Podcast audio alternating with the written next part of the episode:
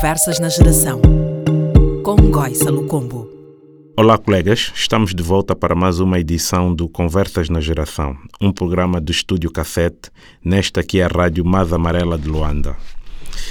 A minha convidada de hoje vem do mundo financeiro, é licenciada em Gestão de Empresas, foi chefe de divisão de mercados internacionais do Departamento de Gestão de Reservas do Banco Nacional de Angola e até bem pouco tempo administradora do Banco Milênio Atlântico. Eu sei que é uma grande fã de ser, da série As Misteriosas Cidades de Ouro. Está correto? Corretíssimo. Ligava a TPA ao meio-dia em ponto para ver aos sábados. Bom dia, Odile Cardoso, e bem-vindo à Geração 80. Bom dia, Angoi. Muito gosto, sinto muito lisonjeada de estar cá convosco e, sobretudo, contigo, que és uma parte importante da minha criatividade. Obrigada. Nós é que agradecemos. A minha primeira pergunta é simples. Afinal, somos ou não um país rico? Ah, somos um país extremamente rico. Eu diria que essa é a parte que mais me enche de esperança, entusiasmo, alegria.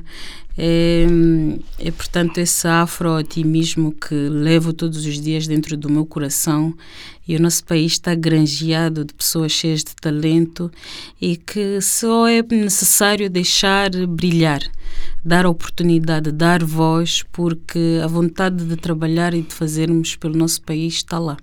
Ok. E já que estamos com uma pessoa da área financeira, eu tenho que fazer essa pergunta. O câmbio de 10, será que algum dia volta? Nós temos muitos desafios até chegar ao câmbio de 10. Acho que chegar ao câmbio de 10 é um otimismo exacerbado.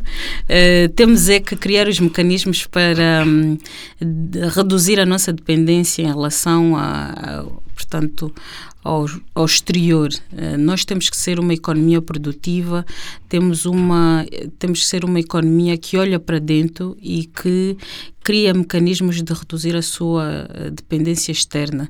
Um, e para isso há uh, várias iniciativas que estão a ser feitas pelo próprio executivo em relação à produção nacional, mas eu sou fã da produtividade. Nós próprios, todos, nós cidadãos, temos que ser produtivos, temos que fazer com garra, com vontade, uh, deixar o horário das 15 e fazer um bocadinho mais pelo país um, para podermos ter uma economia mais resiliente. Uh, nos últimos tempos, uh, portanto, nós somos uma economia que depende muito do petróleo e temos é que encontrar outras fontes de rendimento que não o petróleo, que como já vimos, os níveis de exploração de barris estão em queda e, portanto, temos que encontrar aqui outras matérias-primas que também nos ajudem a dar a volta à nossa dependência externa. Ok. Tu fizeste toda a tua formação de base no ensino francês, correto? Exato, exatamente. Apesar de estar em Angola, foi feito em Angola. Foi feito sempre cá. É, eu queria perceber um pouco, essa opção foi apenas por causa da questão do grau de qualidade do ensino nacional, ou seja, as dificuldades que existiam e infelizmente continuam existindo no país, ou existia alguma ligação da tua família com a francofonia? O porquê dessa escolha? Não, existia uma ligação com, com o mundo da diplomacia. O meu pai eh, é embaixador de carreira um, e na altura, quando regressamos, portanto, da Itália, um, ele estava preocupado com o facto de, portanto, continuarmos com um ensino eh, que fosse idêntico ao que se verificava no sistema europeu e, portanto, eu tive a sorte de ser a, a, primeira filha que foi posta logo na escola francesa, eh, mesmo porque o francês era a língua da diplomacia. Eu usei o inglês, mas sim, na altura era o francês e o meu pai valorizou muito isso e então entrei para a escola francesa aos três anos. Já houve alturas que falava melhor francês que português, mas hoje já não é o caso um, e sim tive essa sorte. Os meus irmãos entraram para a escola congolesa, mas de seguida também, uh, quando foram criadas as condições e a vida melhorou, também entraram para a escola francesa e digo que é uma é a sorte que eu levo, é poder falar com o mundo onde onde quer que eu esteja e isso certamente dá-me mais liberdade também de ser quem eu sou hoje. E esse detalhe nunca te fez sentir como se vivesses numa Angola, à parte da maioria da população ou das pessoas que te rodeavam? Como é que gerias essa questão? A partir, claro, de uma determinada idade, Sim. não Uhum. ainda quando era mais nova. Não, não, não me fez, fez-me sentir que conseguia perceber melhor os desafios de, de todos que me, portanto, que me rodeavam, independentemente de onde vinham, eh, a perspectiva de ver o que é que já se fazia noutros países, eh, permitia-me também encontrar soluções mais rapidamente aqui para desafios que, que, que me apareciam, mas permitiu-me criar uma base de amigos única eh, que levamos até os dias hoje, quer dizer, há eh, colegas meus da escola que eu conheço há mais de 30 anos, conheço há mais tempo que, por exemplo, eh, o meu marido, e então é uma parte que levo muito querida no meu coração e que hum, também permitiu hum, estar mais atento ao que eram os desafios e as lacunas de outras pessoas que não tiveram a mesma oportunidade e também deixá-los brilhar. Hum, essa é a visão Ok. A tua licenciatura foi na Universidade Católica de Lisboa, correto? portuguesa. Hum. Ah, ok, portuguesa. Eh, ah, porque agora há o Porto e Lisboa, é? É. Exatamente. Depois de, depois de terminada a licenciatura, o que é que te fez regressar para Angola? Era um objetivo, ou seja, tu saíste de Angola já preparada que eu vou para me formar e regresso, ou foi acontecendo que à medida que ias ah, chegando ao final do curso, tu decidiste, não, eu quero voltar. E se sim, porquê? Ou se não? Sim, eu tive a sorte enquanto estive na, na faculdade, primeiro de criar uma base muito forte. As minhas duas melhores amigas conhecias na faculdade. Tive a sorte de continuar a ter uma ligação muito forte com com o meu estimado país, porque também tinha amigos como, como tu que, que me desafiavam constantemente a trazer uh, ideias inovadoras cá para o nosso país e sempre foi uma, uma certeza uh, ter que voltar para ajudar uh, o nosso país a ser igual aos outros países que vemos lá fora. E eu dizia sempre isso: não fomos nós a fazer, então quem fará? E continuo a ter essa convicção, continuo a achar que é possível fazermos muito mais enquanto jovens. Gostaria eu própria de ser mais ativa em, na identificação de determinadas soluções dentro do urbanismo, no avanço da mulher, da agricultura e, portanto, essa é uma convicção que eu levo todos os dias e, e tive também, enquanto trabalhava uh, nas funções executivas que tive anteriormente, uh, colegas que, que, lamentavelmente pelas condições, pela oportunidade da vida foram-se embora e para mim é sempre um momento muito triste porque revela que nós ainda não criamos todas as condições para atrair o talento e nós temos grandes eh, quadros fora do país que nós deveríamos estar a conseguir atrair neste momento. Eh, portanto, sim, uma convicção e um apelo a todos os angolanos que estejam a estudar Uh, e a formarem-se em áreas distintas que possam vir contribuir para a edificação do nosso país. E, e depois do teu regresso, como é que como é que geri, geriste? Porque isso eu, eu acho sempre que isso é uma é, é um ponto que continua para sempre. Infeliz, uhum. Eu digo infelizmente porque ainda somos um país que temos a necessidade de que as pessoas vão para fora se formar, não na mesma quantidade como alguns anos atrás, houve muita coisa que melhorou. Sim. Mas há aqui um, um, um, detalhe que continua esse debate, eu acho que nem vai terminar tão cedo. Como é que gerias essa questão de do facto de tu teres esse privilégio de ter estudado fora uhum. e dentro do mundo profissional, já posto cá, na, na relação com pessoas que não tiveram esse privilégio, mas que se formaram cá. E depois há Sim. sempre esse debate de que Sim, sim. quem estudou fora, Ah, é. não Sim, estudou, sim, quem tem não melhor estudou, quem formação. tem não melhor formação. Exatamente. Para mim isso nunca foi realmente uma uma base de diferenciação, mesmo no eu lembro-me, portanto, quando, enquanto estive no Banco Nacional de Angola, portanto, uma das pessoas mais brilhantes que eu conheci, eh, e conheço, aliás, eh, portanto, formou-se cá na Católica e é uma pessoa brilhante, mais inteligente que eu, que eu já conheci. E, portanto, eu acho que é uma questão da vontade, porque uma pessoa quando quer ser excelente, é excelente independentemente de onde estudou. O que eu senti é que estar fora permitiu-me abrir mais horizontes, ver mais possibilidades, mas a nível da qualidade, da excelência, quando se dedica, uh, independentemente de onde se estudou, é, é possível lá chegar. Um, e, e mesmo depois, quando nas funções que tinha anteriormente, em termos de recrutamento, eh, também encontrei eh, muitos jovens bem formados, eh, que formados também em qualquer outra universidade que existe lá na Inglaterra. Portanto, universidades da brincadeira existem em todo o mundo. Então, esse equilíbrio que que fui encontrando na minha vida profissional, que consegui também uh, elevar quem, portanto, não tinha visto tantas coisas, isto apenas se tinha formado cá, mas também nivelar o ego de quem vinha de fora e achava que ah, sabia okay. tudo e, e, que, na verdade, não vinha com muitas mais qualificações, vinha com mais mundo, mas não vinha com muitas mais qualificações de quem se. Uh, de quem foi excelente cá uh, nas universidades. Portanto, essa foi a base, encontrar um equilíbrio e encontrar um grupo bem diversificado que pudesse levar bem esse equilíbrio. Okay. Eu sei que te dedicas muito à questão do empoderamento da mulher Sim. e do modo geral do, do, do, dos jovens. És uma pessoa otimista ou a política te faz perder a esperança? E refiro-me concretamente da política nacional. Sim. Uh, eu sou uma pessoa otimista por natureza. Uh, confesso que há elementos da nossa política que poderiam ser ajustados uh, de forma evidente e é o que eu dizia há dias em relação à política no concreto, depois vou falar do empoderamento feminino.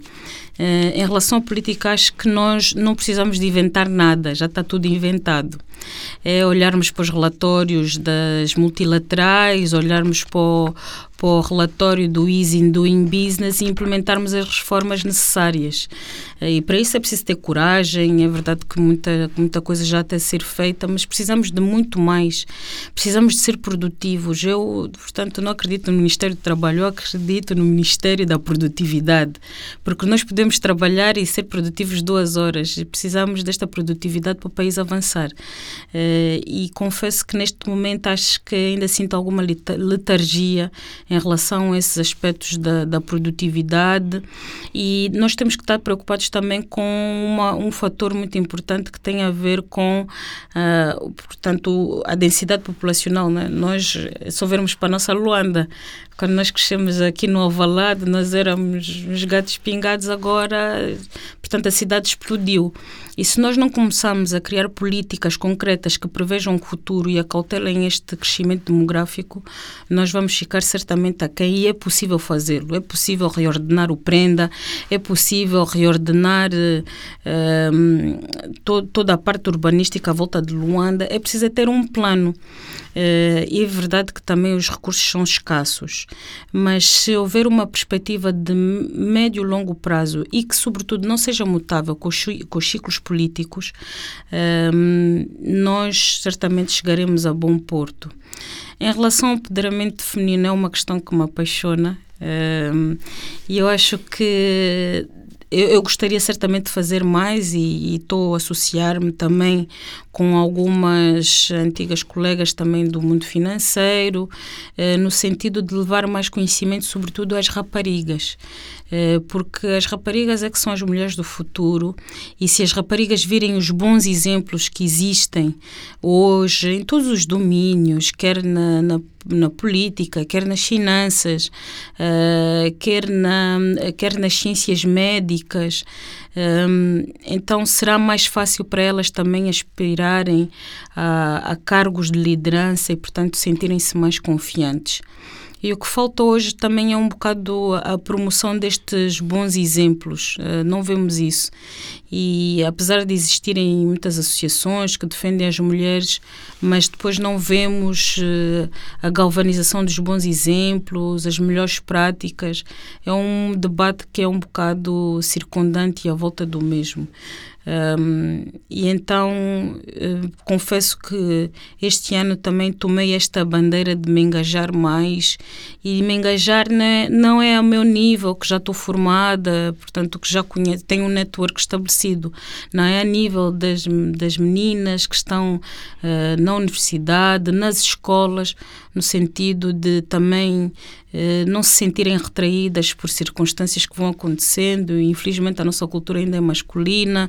Exatamente. Uh, que eu ia e, e, e, isso às vezes limita muito, ou um piropo no trabalho, um piscar de olhos, e portanto isso tem que ser tudo desmistificado, tem que ser falado francamente, no sentido de elas dizerem: epá, isto não vai limitar o meu, o meu caminho, o que eu quero é ser assim como esta pessoa e tenho que estudar muito para o efeito.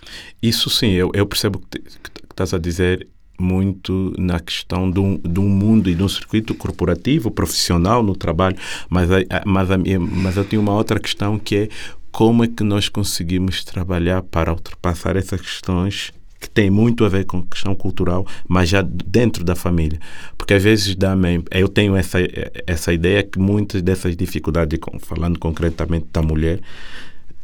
Parte de casa. Sim, sim. Ou seja, não é, costuma dizer, se uma pessoa foi educada a, a, passar sempre por essa porta, mas depois, a determinada, determinada idade, começa-se a dizer que não é correto passar por essa porta, mas em casa foi educado assim. Como, como é que se resolve essa Sim. questão? Como é que, como país, nós podemos ir trabalhando as ir mentes. trabalhando aí nessa questão, porque é, é, é, é muito forte, porque são é os pais. Cultural, é verdade. É cultural. É. Sim, eu, eu aí tenho a sorte de ter um pai que assim está no topo do, do melhor que me podia ter acontecido.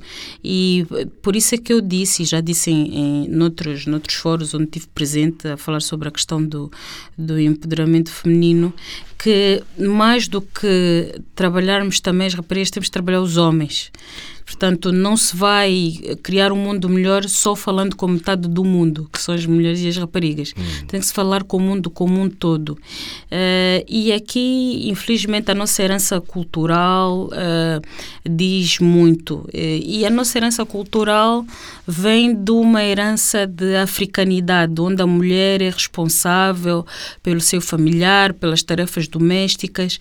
E, portanto, é algo que nós temos que ir construindo. Não, não queremos um, partir o legado. Não é isso de que se trata. Tenho muito orgulho de ser africana, mas temos que perceber que dentro do que é a nossa cultura, também é possível educar os homens a fazerem os mesmos que, o mesmo que as raparigas.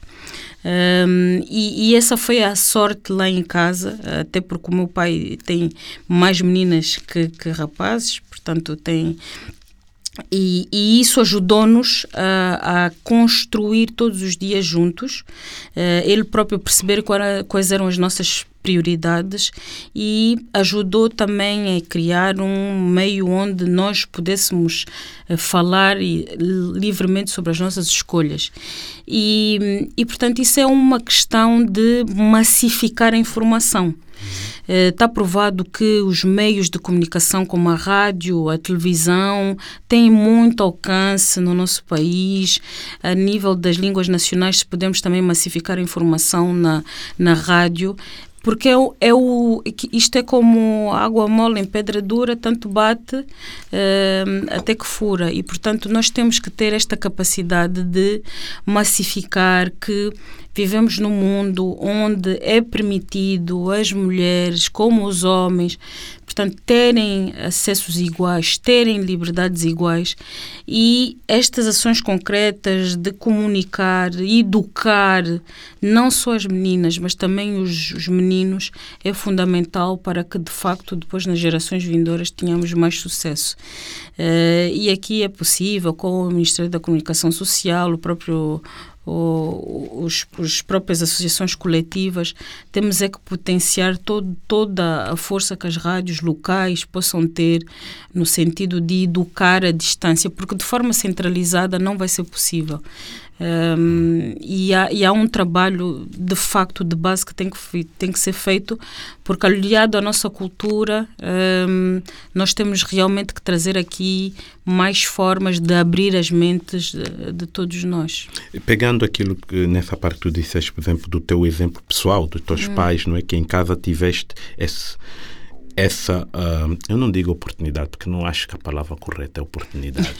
Não é? Porque não é uma oportunidade, não se dá uma oportunidade a uma, porque aí é, é- continua a ser machismo, né? Não se dá a oportunidade de uma mulher, eh, porque não, não era. eh, eh, dentro da nossa realidade, tu, pronto, aconteceu esse, esse, esse- que, é um, que é algo positivo, né? Que estavas a contar sobre o teu pai. E que aquela parte da pergunta que eu te disse, da questão, mas agora eu vou fazer ao contrário, né? Tem a questão das meninas que aprenderam, tiveram uma educação assim, cultural, e depois vão para o mundo do trabalho, que é o Sim. contrário. Mas, por exemplo, o teu caso, que tiveste esse tipo de educação dentro de casa, mas depois vais para um mundo de homens, Sim. eh, de uma geração com uma média de idade muito acima da tua, como é que gerias, e agora falo já na tua vida, como é que tu gerias o facto de seres mulher, muito jovem e executiva num setor extremamente formal e exigente como a área financeira? Sim. Hum, confesso que não foi uma tarefa muito fácil. Eh, tive, hum, tive sobretudo que hum, aprender a encontrar eh, o lugar à mesa, como diz a, a Sheryl Sandberg, que é a CEO do Facebook. Hum, é preciso, na altura certa, fazer ouvir a nossa voz. Hum, e fa- nós fazemos ouvir a nossa voz com a nossa competência, né? com os resultados. Eh, e hum, os resultados deram-me voz, eh, permitiram eh, granjear o meu caminho com, com mais, com mais hum, assertividade. Hum, e, portanto, sempre me pautei por estar fiel ao que eram as necessidades da organização e garantir que apresentavam os resultados. E, e, e como diz uma mentora minha, trabalhar pelo. falar pelo trabalho. Um, e essa foi a parte que tive que, que aprender e portanto também sou uma pessoa que sou muito apaixonada pelo mundo financeiro faço com, com, com gosto mas eh, tive sim situações de, de, de tensão onde claramente há ali uma enfim um posicionamento mais exacerbado ah, do lado masculino. E aí o que temos que ter é ter calma encontrar um momento oportuno para expressar a nossa opinião.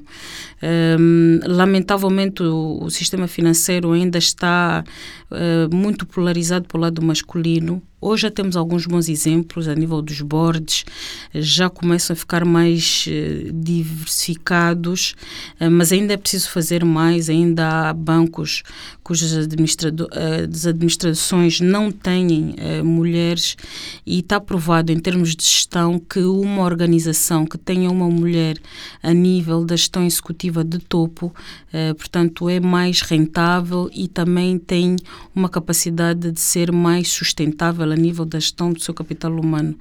Um, e de facto vais ganhando maturidade, vais ganhando maturidade com as situações que vais enfrentando, mas depois o que, eu, o que me aconteceu também é que eu construí um ecossistema fortíssimo, uma tropa de elite, eh, portanto, que me ajudava nos momentos mais difíceis e que também me inspirava a continuar a querer fazer mais.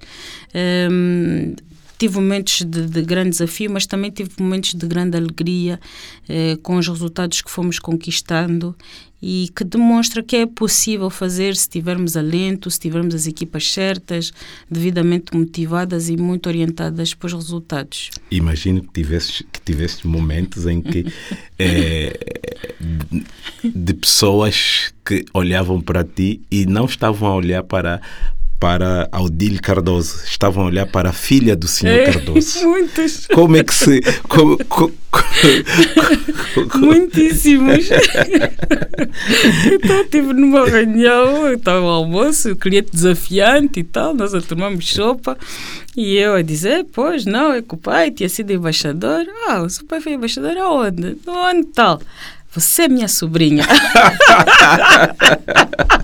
Você minha sobrinha, olha. Mas eh, foram momentos, são momentos que, enfim, quebram gelo. E que ajudam-te a, a estar mais próximo do teu objetivo de servir melhor o cliente e do cliente também estar mais próximo, mais próximo da organização uh, e se sentir melhor servido. Uh, também tive aqueles momentos em que estão os, portanto, os, os, clientes à espera e estão à espera da doutora Odile Cardoso e quando a doutora Odile Cardoso entra na sala, é, assim um olhar de cima a baixo e dizer hum, estávamos de uma senhora alta. E não era bem assim, não era bem o caso. Um, mas depois à medida que, que no meio da reunião íamos conversando Uh, o, to, o, semblante do teu interlocutor ia mudando porque ia percebendo que não é uma questão de. Eu sempre fui assim mais magra, não é uma questão da pessoa que está à frente, é uma questão do conteúdo. Okay. Uh, isso de facto foi delicioso às vezes. E, e, e qual é o teu escape hoje? Hoje não, de um modo geral, qual é o teu escape para fugir do stress das notícias sobre a Bolsa de Valores? Quando não queres saber da Bolsa de... e, se, e, e se realmente tens esses momentos? Uh, eu não... O que é que tu fazes? Confesso que eu não, assim, não, não acompanho como alguns dos meus colegas a, as bolsas, acompanhava quando estava hum, no Banco Nacional de Angola, entretanto nas outras funções não acompanhava tanto, mas o, o meu escape era, era, era sobretudo os meus amigos. Eh, tenho a sorte de ter eh, um dream team, como eu chamo, fantástico, div muito diversificado e também as formações que fui fazendo por, por cunho próprio, uh, sempre distantes do que eu do que eu do que era a minha formação de base, uh, formação de inovação, formação de, de, de marketing, lá está de, de negociação. E, e, e, numa formação de inovação aprendi, por exemplo, que quanto mais diverso for o grupo onde estiveres inserida, mais criativa és, mais produtiva és. Eu sempre valorizei muito isso, assim como valorizo a nossa amizade, sempre valorizei pessoas que me agregam de forma diferente do meu dia a dia. Uh, e esta, este foi o meu verdadeiro escape e tenho esta sorte de ter construído bases de amizades muito, muito sólidas e que sempre me ajudaram no meu dia a dia. Ok. Não gostei de filmes de terror, mas gostei de pensar. Gostei de séries. Muito. É, além da série, coisa mais linda, o que é que tens visto ultimamente? Ah, coisa mais linda é uma delícia, sim. Eu fiz o trabalho de casa. Muito bem. Muito bem. Bem, agora com o streaming, um, tenho, vi agora o Behind Your Eyes na Netflix, que é que é uma delícia também. Tem assim uma revirar um twist. Uhum. No final recomendo vivamente. Um, e confesso que tenho-me desafiado a ler muito mais. Uh, muitíssimo mais. Um, trouxe um pacote de livros enquanto quando da minha última viagem e é isso que eu tenho feito mais.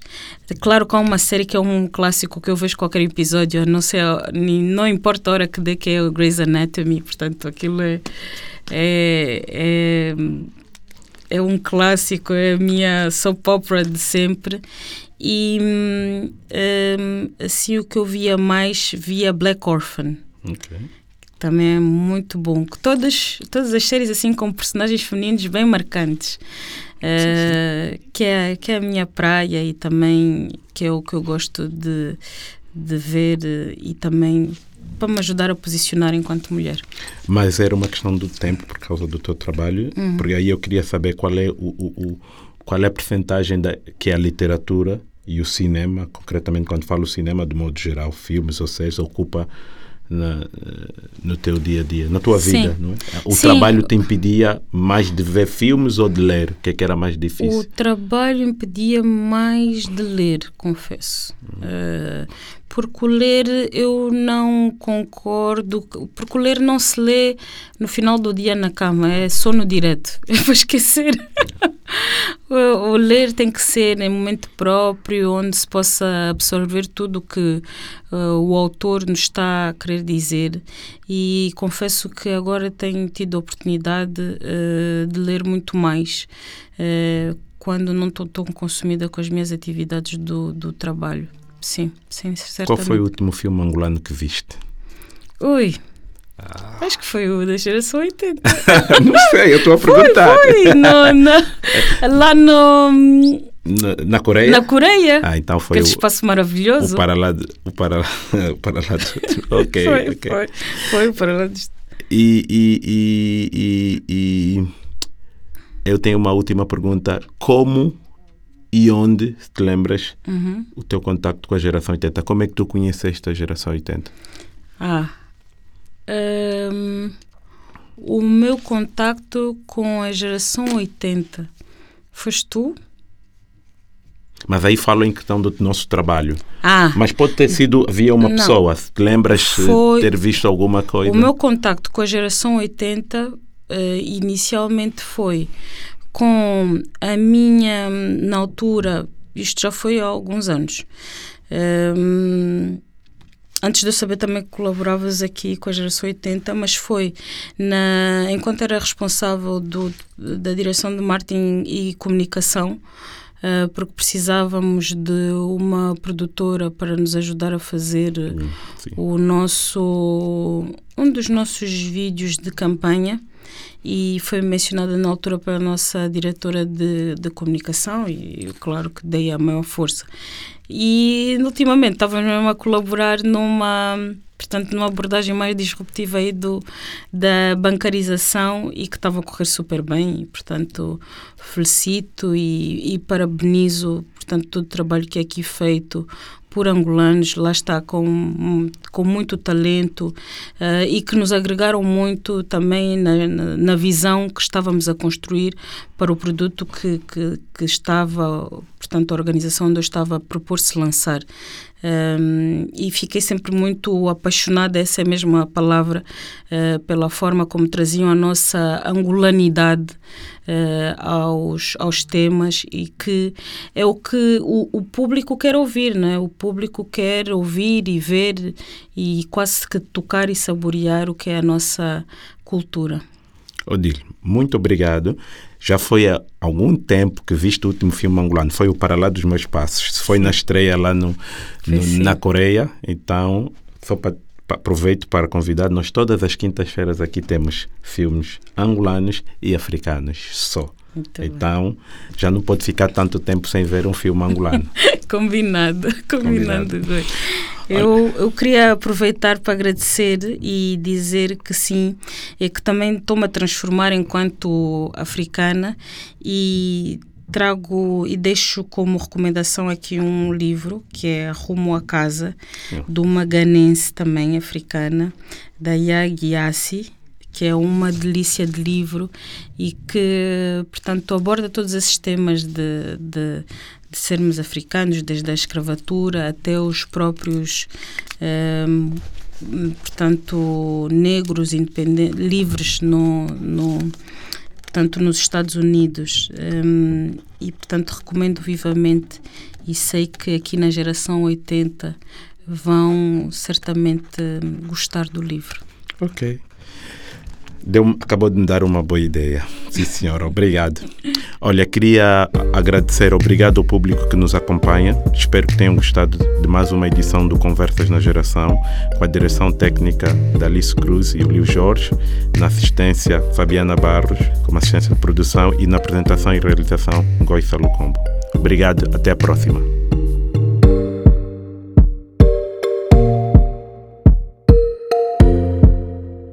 Conversas na Geração.